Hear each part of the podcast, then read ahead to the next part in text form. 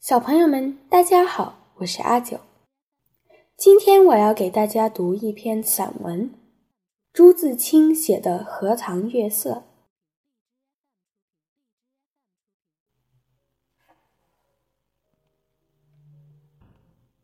荷塘月色》，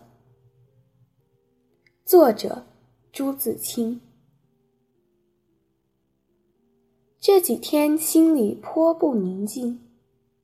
今晚在院子里坐着乘凉，忽然想起日日走过的荷塘，在这满月的光里，总该另有一番样子吧。月亮渐渐的升高了，墙外马路上孩子们的欢笑已经听不见了。七在屋里拍着闰儿，迷迷糊糊的哼着眠歌。我悄悄地披了大衫，带上门出去。沿着荷塘，是一条曲折的小梅谢路。这是一条幽僻的路，白天也少人走，夜晚更加寂寞。荷塘四面长着许多树，蓊蓊郁郁的。路的一边是些杨柳和一些不知道名字的树。没有月光的晚上，这路上阴森森的，有些怕人。今晚却很好，虽然月光也还是淡淡的。路上只我一个人，背着手踱着。这一片天地好像是我的，我也像超出了平常的自己，到了另一世界里。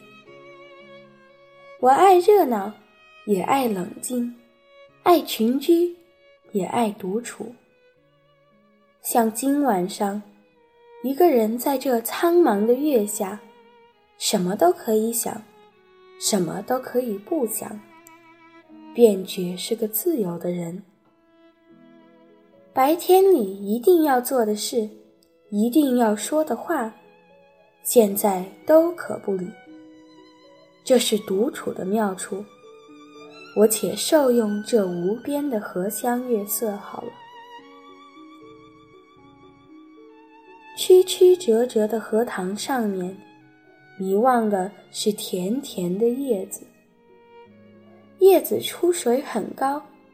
像亭亭的舞女的裙，层层的叶子中间，零星的点缀着些白花，有袅娜的开着的，有羞涩的打着朵儿的，正如一粒粒的明珠，有如碧天里的星星，有如刚出浴的美人。微风过处。送来缕缕清香，仿佛远处高楼上渺茫的歌声似的。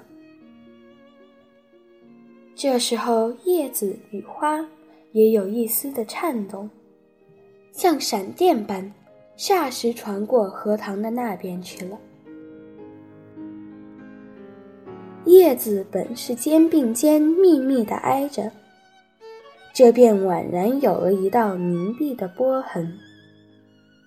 叶子底下是脉脉的流水，遮住了，不能见一些颜色，而叶子却更见风致了。月光如流水一般，静静地泻在这一片叶子和花上。薄薄的轻雾浮起在荷塘里。叶子和花仿佛在牛乳中洗过一样，又像笼着轻纱的梦。虽然是满月，天上却有一层淡淡的云，所以不能朗照。但我以为这恰是到了好处，酣眠固不可少，小睡也别有风味的。月光是隔了树照过来的，高处丛生的灌木，落下参差的斑驳的黑影，俏冷冷如鬼一般。弯弯的杨柳的稀疏的倩影，却又像是画在荷叶上。塘中的月色并不均匀，但光与影有着和谐的旋律，如梵阿林上奏着的名曲。